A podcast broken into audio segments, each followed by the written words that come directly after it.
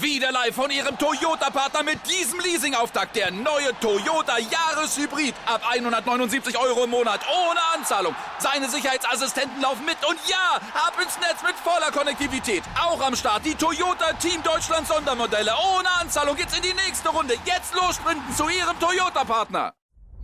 Anwurf. Der Handball-Talk. Auf meinsportpodcast.de.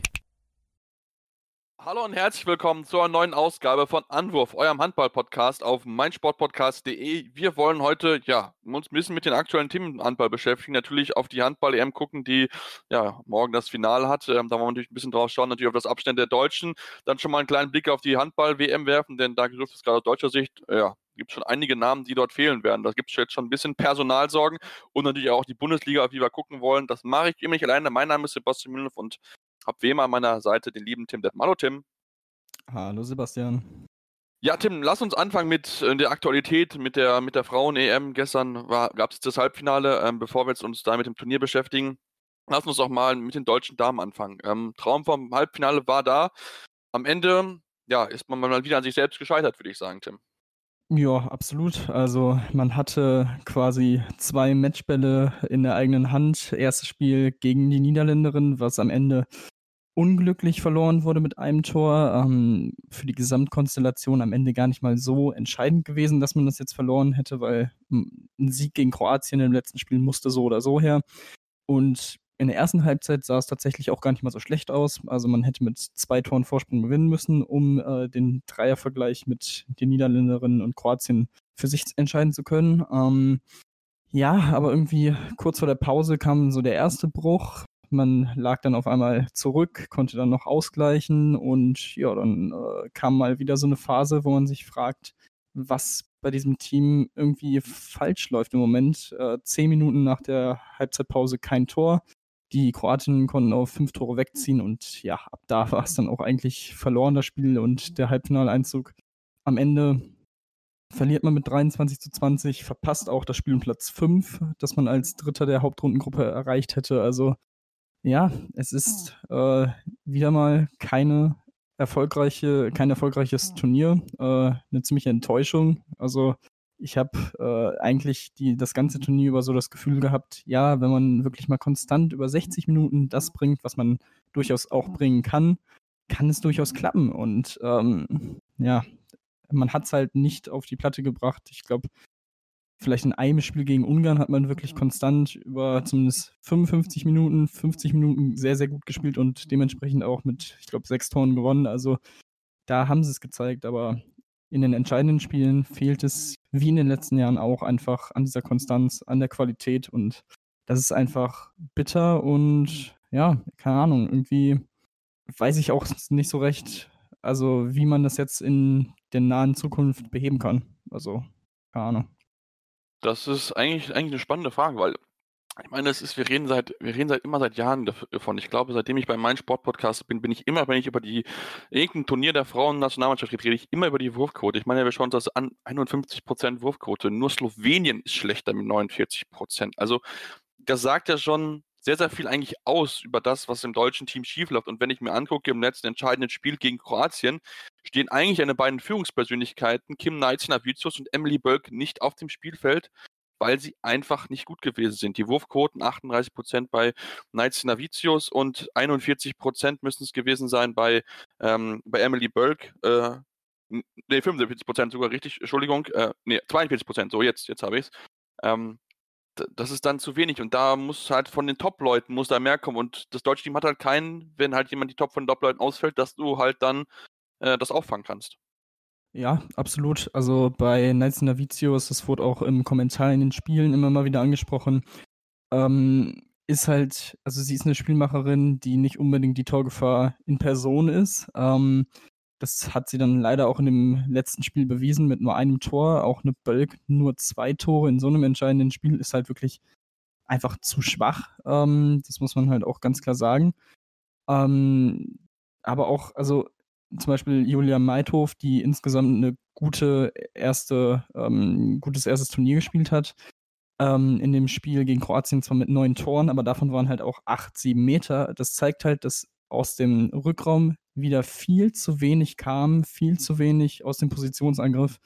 Ähm, das ist schon echt sehr, sehr enttäuschend gewesen, finde ich. Und ähm, Ahnung, irgendwie ähm, hatte ich zunächst die Befürchtung, dass man jetzt wieder sagt, ja gut, wir hatten wieder die Chance, ins Halbfinale zu kommen. Es hat wieder knapp nicht gereicht, so wie halt bei den letzten Turnieren auch. Aber ähm, DHB-Sportvorstand Axel Kromer hat äh, relativ deutlich gesagt, wir können nicht von einer gelungenen Europameisterschaft sprechen. Ähm, Henk Gröner war auch ja, sehr angefressen. Also bei den Großturnieren wird deutlich, wo unsere Grenzen sind. Wir sind noch nicht so weit, wie wir gehofft hatten und nicht wirklich vorangekommen. Also immerhin erkennt man jetzt mal an, ähm, dass man von dieser Weltspitze doch noch ein deutliches Stück entfernt ist. Ähm, und ja, Gröner hat halt auch gesagt, das ist alles eine Frage der Qualität. Ähm, wobei auch da, also man hat ja, ich glaube, vor dem Turnier äh, hatte ich mal gelesen, dass 13 Spielerinnen im Kader Champions League spielen diese Saison. Da jetzt zu sagen, die sind dieses Niveau nicht gewöhnt, das bei diesen Turnieren äh, gefordert ist, weiß ich halt auch nicht so recht, weil, also, ich meine, eine Bölk spielt im Verein halt auch äh, jede Woche Champions League in der ungarischen Liga, die wirklich top besetzt ist, jede Woche auf einem sehr, sehr hohen Niveau. Also da kann man dann schon ein bisschen mehr erwarten, auch wenn sie jetzt natürlich erst vor kurzem dahin gewechselt ist, aber ah, ich weiß nicht, also ich glaube, da macht man sich das vielleicht doch ein bisschen zu einfach, aber ähm, ja, ich glaube, man muss irgendwie generell an den Strukturen was ändern, was auch Präsident Michelmann gesagt hat. Äh, man hat in fünf Jahren die Heim-WM.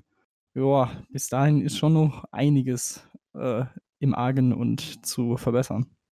Da, da bin ich bei dir. Ich meine, klar, also ich finde, von der Qualität her hast du im Rückraum, hast du eigentlich, eigentlich gute Leute, finde ich jetzt persönlich. Ne? Es geht mit Sicherheit, vielleicht noch ein bisschen an der Tiefe auf der einen oder anderen Position, aber was ich mir halt dann auch Gedanken mache, ist halt die Wurfquote von außen halt. Ne? Also wenn ich mir angucke, 32 von 95 äh, Würfen, äh, von 59 Würfen sind reingegangen. Also das ist bisschen mehr als auch da 50 Prozent. Die Quote von Antja Laurenroth 7 von 14 oder Amelie Berger 5 von 15 von einem Außenspieler oder Außenspielerin in dem Fall. Also da, da erwarte ich mir einfach mehr. Und ähm, ich denke, das ist das, wo die Frauen den Herren Männern so ein bisschen nachstehen. Sie haben nicht diese hochprozentigen Außenschützen, wie es im, ja, im deutschen Herrenteam mit dem Uwe Gensheimer gibt oder auch anderen Top-Leuten, die dort äh, auf, auf beiden Seiten ja auch sind. Also da, da fehlt es dann vielleicht auch, um dann zu sagen, okay, ja gut, ähm, da hast du jemanden, den du immer auf Außen anspielen kannst, weil du weißt, okay, der Ball ist zu 80, 90 Prozent der Fälle ist er im Tor. Und das, das hast du da halt nicht. Ähm, klar, man muss auch ein bisschen besser, glaube ich, anspielen, hat man sich auch nicht immer, immer super frei gespielt, aber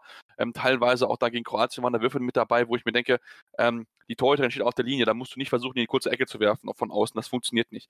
Also da, da, da, da erwarte ich mir ein bisschen mehr Wurfauswahl ähm, und auch allgemein, das waren wirklich Würfe damit dabei, wo ich mir denke, meine Güte, also das hätte ich auch gut, das hätte ich genauso gut hingekriegt. ähm, aber ja, ja, es ist so, es ist, ich meine, wir reden immer über dasselbe Thema und ähm, die, die Mädels, klar, es sind noch einiges noch junge mit dabei. Emily Bölk ist noch super jung, auch Sinja Smith ist jetzt auch noch nicht äh, super alt. Ähm, da ist noch ein bisschen Erwart äh, Entwicklungspotenzial erwartbar, aber ähm, davon reden wir irgendwie seit Jahren und es, es kommt irgendwie nicht der nächste richtige Schritt, um, um nach vorne zu machen. Aber ich denke, Tim, auch mit dem neuen Trainer, ich glaube, das Problem würde dadurch nicht automatisch gelöst werden. Nee, auf gar keinen Fall. Also dass Henk Gröner einer der besten Trainer in dem Business ist. Das hat er bewiesen in, äh, bei seinen Stationen vorher, vor dem DHB-Team. Ähm, ich finde generell seine Art, wie er auch in Auszeiten agiert, sehr, sehr passend für das Team, sehr, sehr angenehm. Ähm, auch, also das, was er jetzt auch nachher, nach dem Turnier gesagt hat, da kann man sich dann schon ja Hoffnung machen, dass man es vernünftig analysiert bekommt. Ähm, er hat halt auch gesagt, dass es natürlich jetzt auch andere Vorzeichen waren, man dieses Jahr nicht wirklich viel Möglichkeiten hatte, natürlich dadurch, dass Lehrgänge abgesagt werden mussten, ähm, wirklich zusammenzuarbeiten und man halt auch nicht von den Vereinstrainern erwarten kann, dass sie die Spielerinnen äh, per Individualtraining quasi nochmal verbessern. Da hatte die Spielerin auch äh, in die Verantwortung genommen, dass die sich da kümmern, wenn sie wissen, okay, hier und da habe ich die und die Schwächen. Das muss ich dann halt selber mit extra Einheiten, wenn es das halt hergibt von der Zeit, ähm, ja, selbst beheben. Ähm, von daher, ich glaube auch, dass man mit Henk Gröner wirklich einen Top-Trainer wirklich äh, an der Seitenlinie hat, äh, an dem man definitiv festhalten sollte. Er hat jetzt noch einen Vertrag bis zum Turnier nächstes Jahr, also nach dem Turnier nächstes Jahr. Und also ich kann mir im Moment auch nicht wirklich vorstellen, dass man danach sagt, Ähm, nee, wir machen jetzt nicht weiter. Äh, das wäre für mich auch ehrlich gesagt äh, eine fatale Entscheidung. Ähm, denn, wie gesagt, es lag in vielen Spielen wirklich eher daran, dass man sich ja qualitative Pausen einfach eingeschoben hat und dafür kann der Trainer jetzt auch nicht so viel. Vor allem, wenn man, ähm, was halt besonders bitter ist, dass man mit Dina Eckerle wirklich eine Teuterin hinten drin hat, die wirklich wieder überragend gehalten hat, ein überragendes Turnier gespielt hat, ähm, die die Mannschaft auch in einigen Spielen wirklich lange noch drin gehalten hat, jetzt auch in diesem Spiel, also 23 Gegentore ist ja nicht schlecht, also ne, das ist ja wirklich äh, ein sehr, sehr guter Wert eigentlich, aber die Offensive ist dann halt echt so dieses Problemfeld, was, wie du gesagt hast, seit Jahren jetzt auch ist. Und es ist, es ist halt echt, ja, ein bisschen, bisschen enttäuschend wieder mal. Es ist wieder so ein Gefühl wie auch im letzten Jahr, äh, wo man wirklich so denkt, ah ja, vielleicht hat man jetzt irgendwie im Vorfeld diesen Schritt gemacht und dann sitzt man nachher wieder hier zusammen und denkt sich, ah, ja, schade. Sehr, ja, es ist, wir wollen ja auch, dass sie erfolgreich ja, sind. Ja, wir, wir, wollen, wir, wollen ja, wir wollen, dass sie erfolgreich sind. Wir wollen ja darüber reden, aber, aber dann müssen wir auch kritisch halt sein, wenn, wenn sie es nicht schaffen. Und auch zumal ja auch Kroatien es nicht ein internationales Topgewicht bei den Frauen ist. Das müssen wir auch sagen. Ich meine, wenn wir uns angucken und damit auch vielleicht in die Überleitung auf das weitere, auf die aktuelle Finale oder Halbfinale, Finale machen, haben mit elf Toren eine 30 zu 19 gegen Frankreich verloren. Das, das spricht schon dafür, dass das Team, ja, es ist, ist absolut schlagbar. Und genau das ist das, ist das wo du denkst, ja, das wär, ist dann natürlich halt schade und ähm, ja, wie gesagt, ähm, haben entsprechend verloren die Kroatin. Ähm, Deutschland hätte da vielleicht eher mithalten können, wobei natürlich Frankreich ein entsprechend schweres Los ist und die Französinnen es sich ja auch verdient haben, äh, in die, ins, ins, Finale einzuziehen. Und dort treffen sie auf ja, die Mannschaft, die, Norwe äh, die Deutschland die höchste Niederlage bei einer EM, WM zugefügt hat. Ähm, mit 27 zu 24 haben sie gegen Dänemark gewinnen können und somit haben wir ja ein spannendes Finale zwischen Frankreich, Frankreich und Norwegen am Sonntag, äh, Tim.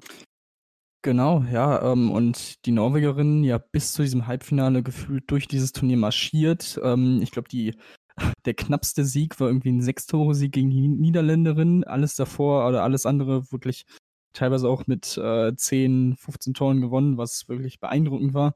Nora Mörk, natürlich eine überragende Geschichte, die seit Jahren mit Knieverletzungen und Knieoperationen zu kämpfen hatte, zurück. Ähm, ich glaube sogar jetzt im Moment auch noch die Top-Torschützen des Turniers, also eine unglaubliche Comeback-Story, das ist auch mega schön zu sehen. Ähm, und ja, in diesem Spiel haben sie sich tatsächlich sehr, sehr lange schwer getan gegen die dänische Mannschaft, die ähm, im letzten Hauptrundenspiel mit sieben Toren gegen Russland gewonnen hat, was auch etwas überraschend und also so deutlich war. Ähm, und ja, am Ende kann man sich tatsächlich über diesen knappe, den knappen Sieg freuen. Vor, vor der Halbfinalrunde hätte ich eigentlich gesagt, dass Norwegen ganz klar der Favorit ist, das Ding zu gewinnen. Aber jetzt wo Frankreich auch das Überraschungsteam aus Kroatien so abgefrühstückt hat. Also da war wirklich von Minute 5 an alles in Richtung Frankreich. Zur Pause stand es 15 zu 5, also unglaubliche Leistung der Französin. Ähm, deswegen glaube ich, das wird ein sehr, sehr hochwertiges, ein sehr, sehr spannendes Finale und hey, im Moment kann ich tatsächlich gar nicht wirklich sagen, ob es jetzt Frankreich wird oder Norwegen und ähm, das hätte ich tatsächlich vor, vor, dem, vor den Halbfinals auch nicht wirklich erwartet, weil für mich die Norwegerinnen wirklich so das Top-Top-Team dieser EM bisher waren. Aber jetzt, nach dem Spiel gegen Dänemark, ja, mal gucken. Vielleicht äh, fängt es dann irgendwie auch an, in den Köpfen zu rattern, wenn man irgendwie früh mit zwei, drei, vier Toren gegen Frankreich zurückliegt. Ähm, denke, das wird auf jeden Fall sehr, sehr spannend zu sehen. Ja, auf jeden Fall. Also ich denke, dass das Finale das wird auf jeden Fall äh, ja, spannend zu beobachten. Natürlich schade aus dänemarkischer Sicht, dass quasi das nicht geschafft haben, äh, daheim äh, ins Finale einzuziehen. Wie gesagt, das war entsprechend knapp. Ähm, am Ende haben sie mit knapp nur drei Toren verloren, aber ähm, Norwegen hat sich ja wirklich mit einer guten Leistung am Ende verdient gehabt. Ähm, Tipp für, Tim, für Sonntag, Flo, äh, Tim, äh, wer gewinnt? Ja, ich gehe trotzdem mit einem knappen Sieg für Norwegen, weil sie einfach jedes Spiel bisher eigentlich abgeliefert haben. Sie haben äh, mehrmals diesen Vier-Tore-Rückstand auch gegen Dänemark zurück äh, erobert und umgedreht. Von daher glaube ich eher an norwegischen Finalsieg. Ja, ich bin gespannt. Also ich, ich gehe da mich an Französin, ähm, als sie einfach schon, schon so, so viel erlebt haben. Deswegen, ähm, ja, ich denke, es wird aber ein spannendes Spiel. Ich denke, das wird mit Sicherheit knapp, knappes Ding werden und da werden die Französinnen sich noch ein bisschen mehr reinknien müssen. Vielleicht kommen dann die, ja, die, die Körner, die sich hatten, haben gegen Kroatien sparen können, vielleicht so ein bisschen mit rein, um am Ende zu gewinnen. Aber das wird mit Sicherheit ein, ein absolut sehenswertes Finale, das man äh, bei Sport Deutschland TV natürlich sehen kann. Ich werde auf jeden Fall einschalten. Morgen Abend, also Sonntagabend, 18 Uhr geht's los. Ähm, ist zwar nicht ganz fertig, bis die NFL beginnt, aber äh, trotzdem auf jeden Fall lohnenswert, sich äh, vorher anzuschauen. Dann würde ich sagen, machen wir jetzt eine kurze Pause und kommen dann gleich zurück und beschäftigen uns dann ja mit der Handball-WM und der Bundesliga. Deswegen bleibt dran hier bei Anwurf, eurem Handball-Talk auf meinsportpodcast.de. Wieder live von Ihrem Toyota-Partner mit diesem Leasing-Auftakt. Der neue Toyota Jahreshybrid. Ab 179 Euro im Monat. Ohne Anzahlung. Seine Sicherheitsassistenten laufen mit. Und ja, ab ins Netz mit voller Konnektivität. Auch am Start die Toyota Team Deutschland Sondermodelle. Ohne Anzahlung geht's in die nächste Runde. Jetzt los sprinten zu Ihrem Toyota-Partner.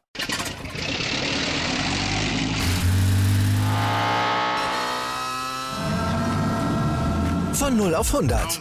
Aral feiert 100 Jahre mit über 100.000 Gewinnen. Zum Beispiel ein Jahr frei tanken. Jetzt ein Dankeschön, rubbellos zu jedem Einkauf. Alle Infos auf aral.de.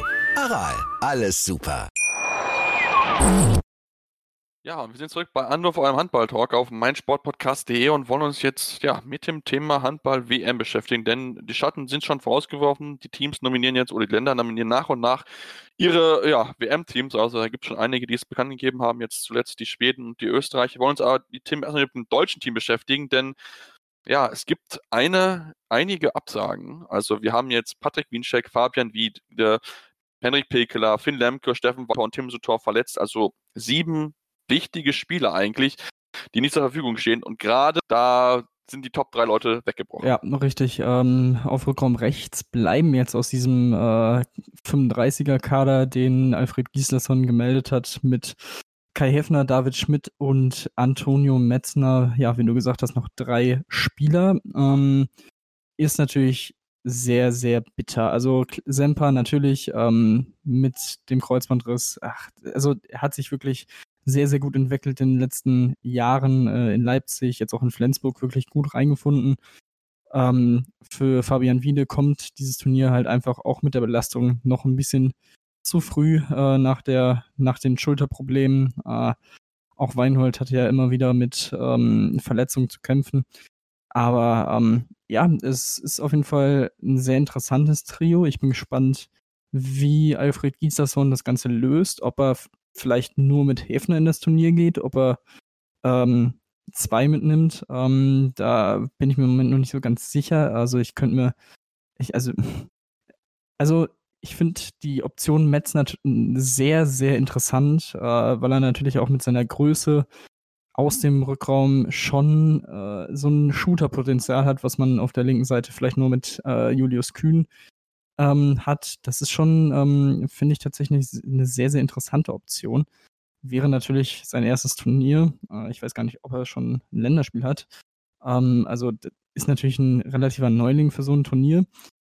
Aber wenn man sich äh, die Gegner in der Vorrunde anguckt, vielleicht gar nicht mal so schlecht, das da zu machen und so äh, irgendwie erstmal ins Turnier zu kommen. Ähm, aber ja, also klar, das schmerzt, aber alle drei sind wirklich sehr gute Spieler. Äh, Schmidt und Metzner sehr, sehr gute Bundesligaspieler. Ich bin, ich bin gespannt, wie sich der Bundestrainer da entscheidet. Ja, ich bin, bin ich auch sehr, sehr gespannt, wie er damit umgehen wird, inwieweit er eine Lösung finden wird. Und ich meine, es ist ja auch so mit, mit Winczek, äh, Pekeler und Lemke, sind ja auch einfach mal drei Leute weg, die eigentlich auch Innenblock spielen könnten. Also das ist das nächste Thema, wo du gedacht musst, okay, gut, wen stelle ich denn jetzt in den Innenblock rein? Ähm, und auch am Kreis muss natürlich auch jetzt Gedanken machen. Skalo ist mit Kohlbacher immer noch überragend und auch ansonsten ist der Kreis wirklich ähm, sehr, sehr gut besetzt. So ist es jetzt nicht. Ähm, aber äh, es ist, es ist eine harte Aufgabe, die dort auf Alfred Gislason sagt, und das hat auch Pekeler gesagt, ihm tut es leid für Alfred, ähm, weil es jetzt sein erstes Turnier ist.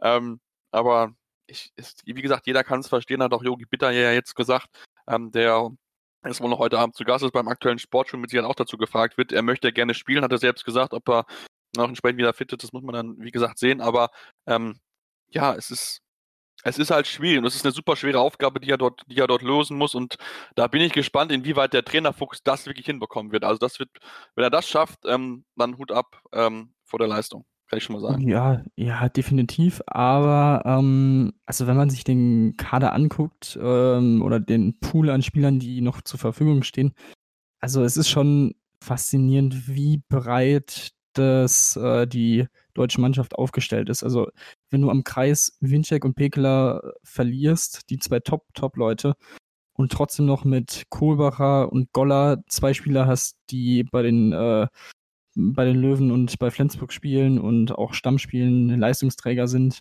Ähm, dazu noch einen Moritz Preuß von Magdeburg hast, der wirklich auch ein sehr guter Spieler ist, um, dem ich es auch sehr gönnen würde, wenn er jetzt die Chance bekommen würde, ähm, ja, sich zu zeigen auf dieser internationalen Bühne, muss man schon sagen, das ist, das kann man dann noch zumindest in gewisser Weise wirklich noch gut auffangen. Ich glaube, das ist bei anderen Teams nicht so möglich.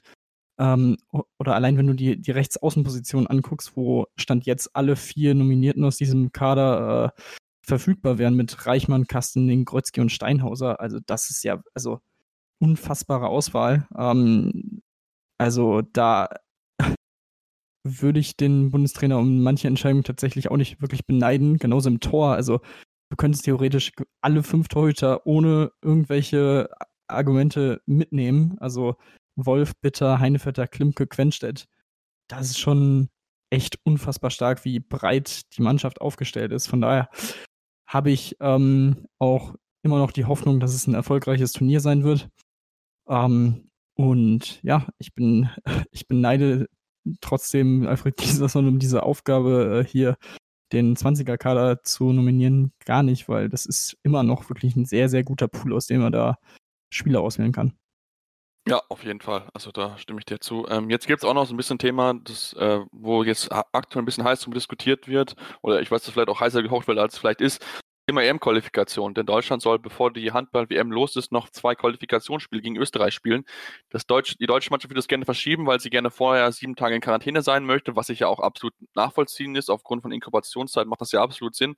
Die Österreicher wollen es aber trotzdem durchziehen, Tim. Ähm, Gibt es da eine Lösung oder ja, was, was machen wir daraus? Weil ich meine, es ist eigentlich sinnvoll für beide Teams vorher in die Quarantäne zu gehen, weil wenn es schlecht läuft, einer der Spieler hat ähm, ja, dann können für beide die WM-Turniere relativ schnell vorbei sein, wenn sie keine Spieler mehr haben, weil alle in Corona-Quarantäne sind.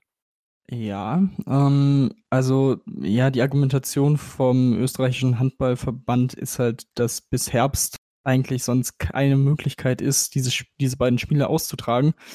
Ähm, wenn man bedenkt, dass die deutsche Mannschaft ja auch im März noch die Olympia-Qualifikation spielen muss, ähm, plus dann im Sommer eventuell die Olympischen Spiele stattfinden werden. Ähm, das ist dann halt schon von Termin, von der Terminplanung her sehr, sehr schwierig, das unterzubringen. Was ich halt nicht verstehe, ist, warum muss man das dann in das eine Spiel in Österreich und das andere Spiel in Deutschland stattfinden lassen, wenn beide ja. Teams für diese WM qualifiziert sind? Warum können beide Teams nicht einfach in Ägypten dieses diese beiden Spiele austragen. Ähm, Bitten ist ja sowieso eine Zuschauerstadt. Ja, genau, genau. Also es ergibt, also genau, in dem Fall ist es ja komplett egal, ob man jetzt äh, das Heimrecht wahrnimmt oder nicht. Und so könnten sich beide Mannschaften schon mal da langsam ne, setteln und äh, ja. sich an alles gewöhnen. Ähm, das wäre für mich, glaube ich, die sinnvollste Entscheidung, vor allem wenn man bedenkt, dass, glaube ich, am 13. ja dann auch das Turnier startet äh, offiziell, also drei Tage später. Das wird dann halt auch, also am 10. Januar ist das Rückspiel in Köln. Ähm, das ist dann natürlich auch äh, von der Reise her sehr, sehr knapp alles bemessen. Ähm, von daher weiß ich jetzt nicht, ob man das vielleicht nochmal bedenken sollte, weil sonst, also ich kann beide Argumentationen verstehen, sowohl die deutsche Seite, die sagt, ja, wir würden aber schon gerne noch ein bisschen früher dann auch in Richtung Ägypten aufbrechen und die Österreicher, die sagen, ja, okay, aber wir wollen die Spiele halt trotzdem machen, weil es wohl keine Alternative gibt. Aber für mich gibt es halt diese Alternative, da beide Mannschaften ja eh nach dem Spiel in Richtung Ägypten aufbrechen. Also das verstehe ich nicht so ganz. Ja, da, da bin ich bei dir. Also das ist, also ich kann es auch nicht so, so ganz nachvollziehen, warum man sich da einfach eine, eine andere Lösung einfallen lässt. Ähm, bin mal gespannt, inwieweit da es irgendwie eine Lösung gibt. Wir sind wohl in Gesprächen. Schauen wir mal, inwieweit es da äh, ja irgendwie noch eine Lösung gibt bis äh, zum, ich glaube, 7. Januar spielen sie, glaube ich, zum ersten Mal. Ähm, ich mal sehr, sehr gespannt drauf. Ja, Tim, lass uns noch ähm, zum Abschluss ein bisschen auf die deutsche Bundesliga natürlich gucken und uns natürlich mit den Spielen beschäftigen, denn auch da ist so, es muss viel durchgezogen werden. Der THW Kiel konnte jetzt am, in den letzten zwei Spielen nicht spielen, weil sie in Quarantäne gewesen sind, kommen jetzt aber zurück. Ähm, nächste Woche geht es dort gegen die Neckarlöwen, ähm, die äh, ein bisschen Probleme hatten, ein bisschen Verletzungssorgen insgesamt mit dabei hatten. Ähm, und ähm, die Kieler Verletzungssorgen und die Löwen haben überraschend Punkte gelassen. Ähm, sowohl beim Heimspiel gegen Flensburg an der Wirt, wo sie eigentlich klar zweimal geführt haben, das Spiel hätten gewinnen müssen, am Ende nur ein Unentschieden und dann in Hannover verloren. Also da ist gerade ein bisschen kleine Krise. Mm, ja, das ist äh, definitiv nicht optimal, aber also ich fand es sehr interessant, wie äh, Martin Schwalb nach dem, nach dem Spiel gegen Flensburg vor den Kameras bei Sky aufgetreten ist, weil er hat halt gesagt, wir haben eine überragende erste Halbzeit gespielt, was auch absolut wahr ist. Also da hatte man wirklich Flensburg in allen Belangen im Griff und war in allen Belangen überlegen. Ähm, hat zur Pause auch geführt, relativ deutlich mit 19 zu 13 und äh, zu dem Zeitpunkt hätte ich auch nicht gedacht, dass die Flensburger nochmal zurückkommen.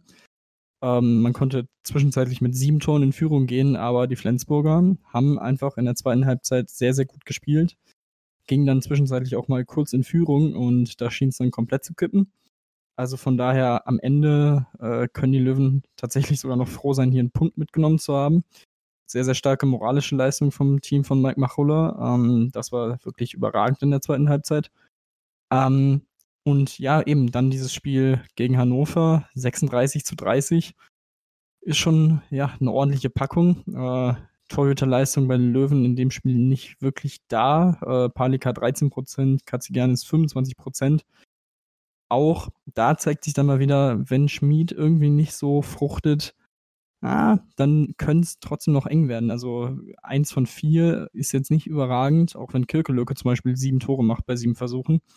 Aber ja, irgendwie war es ein untypisches Spiel für die Löwen diese Saison, die ja bisher wirklich sehr, sehr gefestigt aufgetreten sind. Ähm, aber vielleicht war es dann auch einfach ein bisschen zu viel Belastung oder sonstiges. Keine Ahnung. Ähm, das ist auf jeden Fall sehr, sehr interessant. Man hat jetzt noch zwei Spiele, die sehr, sehr unangenehm werden. Zuerst Sonntag 13.30 Uhr das Topspiel gegen Bergischen HC. Äh, ein ja, wie gesagt, ein unangenehmer Gegner, den man auch erstmal schlagen muss. Und danach eben das Gipfeltreffen in Kiel, die ja, wie du gesagt hast, auch ein bisschen angeschlagen daherkommen. Also ja, ich würde ihnen definitiv zutrauen, beide Spiele zu gewinnen. Aber ähm, weiß nicht, dafür muss man sich dann auf jeden Fall nochmal ein bisschen steigern, auf jeden Fall im Vergleich zu Hannover, vor allem halt in der Defensive. Also jetzt zweimal über 30 Tore zu bekommen, ist natürlich äh, eher suboptimal. Ja, da, da bin ich definitiv bei, das ist definitiv so optimal und ich denke auch gerade das Flensburg-Spiel, da musst du eigentlich gewinnen als Löwen. Also da, da, da, haben, da müssen sie sich selbst, ja, selbst in die äh, selbst äh, sagen, dass sie das Spiel ja aus der Hand gegeben haben. Das hätten sie durchaus ähm, ja, gewinnen können, nicht gleich sogar gewinnen müssen, um einfach sich dann auch, ja, natürlich in diesem engen Meisterschaftskampf vielleicht auch so ein bisschen noch absetzen zu können und dann auch entsprechend den Flensburger ein bisschen mehr Minuspunkte hinzuzufügen. Denn aktuell stehen sie jetzt mit fünf Minuspunkten da und damit genauso min viele Minuspunkte wie auch die Füchse Berlin, die aktuell auf Platz 4 stehen, ähm, auch wenn die, die äh, Neckarlöwen ein bisschen bessere Tordifferenz haben von plus 50, natürlich trotzdem dann natürlich jetzt äh, ja, spannend zu beobachten, denn äh, die Füchse Berlin haben gegen TVB Stuttgart klar gewinnen können mit 31 zu 25, also auch da bewiesen, dass sie ja aktuell in einer wirklich guten Form sind, auch vorher klar gewonnen gegen die Eulen Ludwigshafen mit rein, äh, 34 zu 23, also bei den Füchsen läuft es aktuell rund, Tim. Ja, die Füchse haben sich tatsächlich äh, sehr, sehr gut gefangen, nachdem es am Anfang ein bisschen hier und da gehakt hat, ein paar Ergebnisse nicht wirklich gestimmt haben und man sich schon gedacht hat, oh, okay, die verabschieden sich anscheinend schon relativ früh, äh, deutlich früher als gedacht aus dem Kampf da oben, aber ähm, knapp gegen Melsung gewonnen, was natürlich auch sehr, sehr wichtig war für sie. Die Pflichtaufgaben gegen Coburg und Ludwigshafen, wie du gesagt hast, äh, ja, überzeugend erfüllt. Auch beim Bergischen HC knapp gewonnen, einem wirklich sehr, sehr, äh, sehr, sehr guten Spiel. Also, das sieht im Moment deutlich besser aus. Äh, die Mannschaft scheint sich äh, ja an Jaron Sievert und ja seine Art Handball spielen zu lassen zu gewöhnen und ähm, jetzt das nächste Spiel in Baling, dann noch gegen Göppingen. Also, wenn man die beiden Spiele gewinnt, kann man sich tatsächlich da oben festsetzen und ähm, ja, mal schauen. Es ist alles auf jeden Fall drin, noch drin für die Füchse. Das hätte ich, glaube ich, so auch nicht unbedingt erwartet nach den ersten Spielen. Nee, da, da hatten sie ja wirklich noch einige Probleme. Da sah es ja jetzt nicht so gut aus. Aber wie gesagt, sie haben sich gefangen. Die Qualität im Kader ist definitiv vorhanden. So ist es ja jetzt ja nicht. Also da ähm, merkt man schon, dass da noch immerhin einiges an Qualität vorhanden ist. Ähm, Tim auch äh, gut läuft, wie gesagt, THW Kiel, die da nicht entsprechend spielen konnten, aber natürlich auch äh, aktuell richtig gut läuft bei, bei Magdeburg und noch bei, äh, äh, bei Leipzig. Ähm, Magdeburg mit acht Minuspunkten, äh, aktuell die, äh, ja, die drittwenigsten, viertwenigsten, ähm, damit ähm, aber nur, weil sie Spiele weniger haben, nur auf Platz neun. Ähm, wenn man entsprechend ausgleichen würde, dann würden sie auf Platz fünf stehen, knapp vor der FK Leipzig ähm, und die ja, haben, beide haben schon ein bisschen, schon mal ein bisschen die Planung für die neue, neue Saison angeschoben, denn Magdeburg hat Spieler verloren, Spieler dazu gewonnen und Leipzig hat sich auch noch neun Spieler geholt. Also da gab es in den letzten Tagen ein paar Namen, die bekannt geworden sind. Jo, da äh, ging die Rochade in der Liga auf jeden Fall ordentlich äh, an den Start. Ähm, können ja kurz mal mit Leipzig und auch Erlangen beginnen. Äh, Leipzig verpflichtet nämlich von Erlangen den kroatischen Nationalspieler Sime Ivic. Ähm, sehr, sehr interessant, bekommt auch direkt einen Vertrag bis 2024, also dann drei Jahre. Ähm, ja, wirklich ein schneller, wurfgewaltiger Spieler, äh, der, finde ich, sich sehr gut entwickelt hat, seitdem er in Erlangen spielt und auch sofort eigentlich äh, Leistungsträger geworden ist in der Mannschaft. Und was ich interessant fand äh, an seiner Aussage, warum er sich für Leipzig entschieden hat, ist, dass äh, er gesagt hat, der SCDFK hat große Ambitionen und sich seit mehreren Jahren kontinuierlich weiterentwickelt. Außerdem hat Leipzig er hat sich Leipzig sehr um eine Verpflichtung, Verpflichtung bemüht. Ähm, ist natürlich ein bisschen bitter für Erlangen, die sich ja auch so ein bisschen ja mit Ambitionen kontinuierlich weiter verbessern wollen, ähm, quasi so von einem direkten Konkurrenten im äh, oberen Mittelfeld der Tabelle ja so einen Topspieler dann weggeschnappt zu bekommen, aber spricht auf jeden Fall für Leipzig, die weiterhin sehr sehr gut aussehen. Ähm, als Ersatz holt Erlangen dann Christoph Steiner zurück aus Magdeburg. Ähm, und auch das wirklich sehr, sehr guter Transfer. Ähm, ich denke, damit wird man auf jeden Fall den Verlust kompensieren können. Äh, hat jetzt in dieser Saison in Magdeburg ein bisschen mit Verletzungen zu kämpfen, aber davor war er wirklich einer der besten Torschützen, ähm, auch als er schon in Erlangen war. Also ja, quasi der verlorene Sohn, der zurückkehrt. Auch das ist wirklich sehr, sehr schön. Selbst Bennett Wiegert sagt, äh, dass er ja, es schade findet, so einen Top-Spieler, so einen Top-Charakter zu verlieren, aber er seine Entscheidung auch verstehen kann. Und ähm, die Magdeburger wiederum haben sich jetzt auf der Torwartposition verstärkt, so wie es äh, den Anschein hat mit Mike Jensen, ähm, der wohl aus Balingen kommt. Zumindest meldet das Handball Leaks auf Instagram, die relativ gut vernetzt zu sein scheinen. Ähm, und da ist natürlich jetzt so die Frage, äh, wird er jetzt für Yannick Green kommen oder für Tulin? Tja, das ist, das ist die spannende Frage. Also, ähm, ich kann mir eigentlich nicht vorstellen, dass die, Flens dass die Magdeburger ähm, Yannick Green gehen lassen. Gut, vielleicht geht er zu einem Top-Club, die ihn vielleicht holen, aber ähm, kann es mir eigentlich nicht vorstellen. Vielleicht wird dann vielleicht noch äh, Tobias Tulin ein bisschen ausgeliehen, um da vielleicht noch irgendwo ein Jahr irgendwo Spielpraxis zu, lang, zu erlangen. Ähm, bin ich mal sehr, sehr gespannt auf, wie weit es da geben wird. Und ich meine, vielleicht denkt ja auch jetzt Barling über den Tobias Tulin nach, wer weiß das schon. natürlich Barlinger ein bisschen natürlich schade für sie, ähm, weil sie darauf gehofft hatten, dass mit Mike Jensen, der wirklich diese Saison wirklich richtig, richtig gut ist, ähm, ein bisschen bei ihnen bleiben kann, aber aktuell, ja, wie gesagt, konnten sie ihn leider nicht halten, stehen aktuell auf Platz 16 mit einem Punkt mehr als der 17. mit äh, HSG Norton Ling, also von daher läuft es aktuell ganz gut. Ähm, nicht so ganz richtig läuft es bei, bei Minden, jetzt haben die zwar gewonnen in der Woche, Tim, aber ähm, ja, müssen jetzt gleich ihren beide Minden-Blockspieler äh, ja, die nächsten Wochen verpassen, denn sowohl Lukas Meister als auch Miljan Pusic, Pusica fallen monatelang aus. Ja, das ist äh, definitiv bitter für Minden. Äh, natürlich können sie jetzt quasi von Glück reden, dass zumindest äh, im Januar jetzt keine Bundesligaspiele stattfinden für sie, in denen sie auf die beiden verzichten müssen. Aber jetzt schon beim Spiel in Erlangen und auch danach gegen Leipzig, ich glaube, das wird schon echt extrem schwer da vor, äh, vor dem Ende der, ähm, der ersten, quasi der Hinrunde vor der Weltmeisterschaftspause noch zu punkten, danach noch in Göppingen. Also es sind jetzt drei wirklich sehr, sehr schwere Spiele für Minden. die auch irgendwie sich nicht so richtig äh, unten rausarbeiten können, hatten natürlich auch äh, mit Quarantäne zu kämpfen. Äh, Juri Knorr ist nach seiner Corona-Erkrankung auch noch bei weitem nicht bei 100 Prozent. Ähm, bin froh, dass er jetzt zumindest schon mal peu à peu mehr Spielzeit bekommt und ja, zumindest so ein bisschen dem Team helfen kann. Aber ja, es ist schon, es ist eine sehr, sehr schwierige Situation in Minden. Ähm, aber im Moment steht man überm Strich auf Platz 15 mit auch einem Punkt Vorsprung auf die Abstiegsplätze. Ich glaube, um viel mehr geht es in dieser Saison in Minden auch einfach nicht. Hauptsache irgendwie drinbleiben, vier Vereine hinter sich lassen und dann ja irgendwie gucken, dass es ab nächstem, ab der nächsten Saison wieder stetig nach oben geht. Aber es ist schon sehr, sehr interessant, auch was mit Juri Knorr passiert. Auch da die Gerüchteküche brodelt ein wenig, dass er im Sommer äh, zu einem Top-Team wechseln wird. Der THW Kiel da auch sehr, sehr, äh, ja, sehr, sehr immer wieder genannt. Ähm, da bin ich auch sehr, sehr gespannt, ob er dann tatsächlich schon im nächsten Sommer diesen nächsten Schritt wagen wird. Glaubst du, glaubst du, das passiert? Das ist eine gute, gute und spannende Frage. Also ich kann es mir bei, bei Kiel tendenziell immer vorstellen, das haben sie auch mit Distinger gemacht, dass sie sich eh früh geholt haben und die dann erstmal noch, noch geparkt haben, in Anführungsstrichen. Ich glaube, bei Lübeck müsste es gewesen sein, glaube ich, für ein Jahr oder so. Also, ähm, ich denke, das, das ist mit Sicherheit spannend. Und natürlich, klar, die Kieler wollen natürlich auch, äh, gerade weil es auch immer wieder heißt, oder gerade bei den Top-Teams, dass sie halt nicht unbedingt auf den wichtigen Positionen auf deutsche Spieler setzen, dass man da schon so ein bisschen so ein ja, Wettrennen um die Top-Leute gibt auf äh, Rückraumpositionen, weil man halt gerne sagen möchte, okay, ich möchte halt die besten Spieler, auch deutschen besten Spieler natürlich in meinem Kader haben.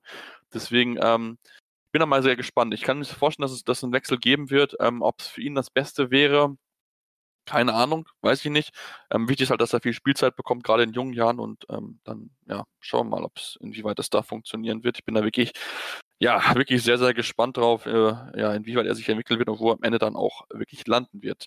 Ja, das war es dann heute schon für unsere Aufgabe, Ausgabe, Tim. Ähm, viel besprochen. Natürlich äh, geht es auch bald natürlich auch noch in die heiße Phase. Also es ist ja noch genug Handball bis Jahresende und dann beginnt ja auch dann schon die Handball-WM. Also da ist noch viel, viel los. Wir werden mit Sicherheit uns noch dieses Mal, Jahr noch einmal hören und dann noch die abschließenden Bundesligaspiele zu besprechen und dann wird es mit Sicherheit dann auch im Januar von uns die, Aus die Vorschau auf die Handball-WM geben. Deswegen uns unbedingt weiterhin abonnieren, ähm, auf dem Spotcatcher eurer Wahl auch gerne bei iTunes mal ein Feedback da lassen. Was hat euch gefallen?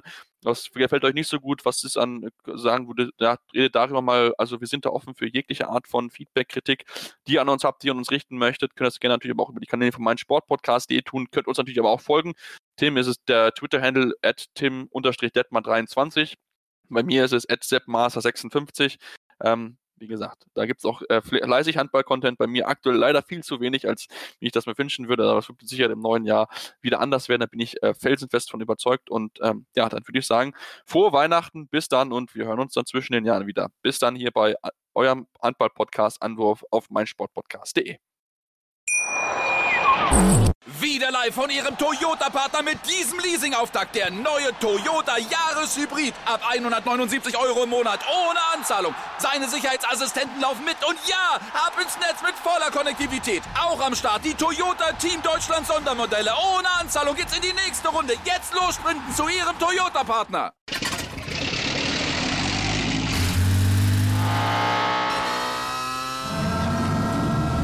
Von 0 auf 100.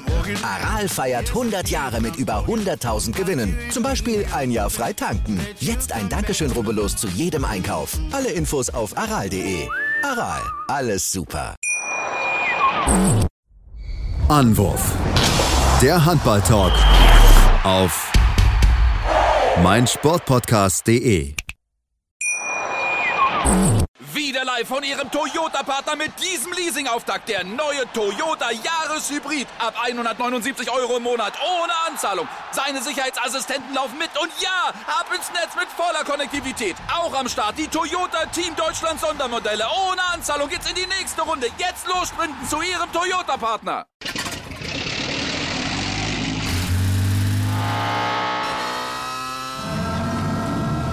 Von 0 auf 100.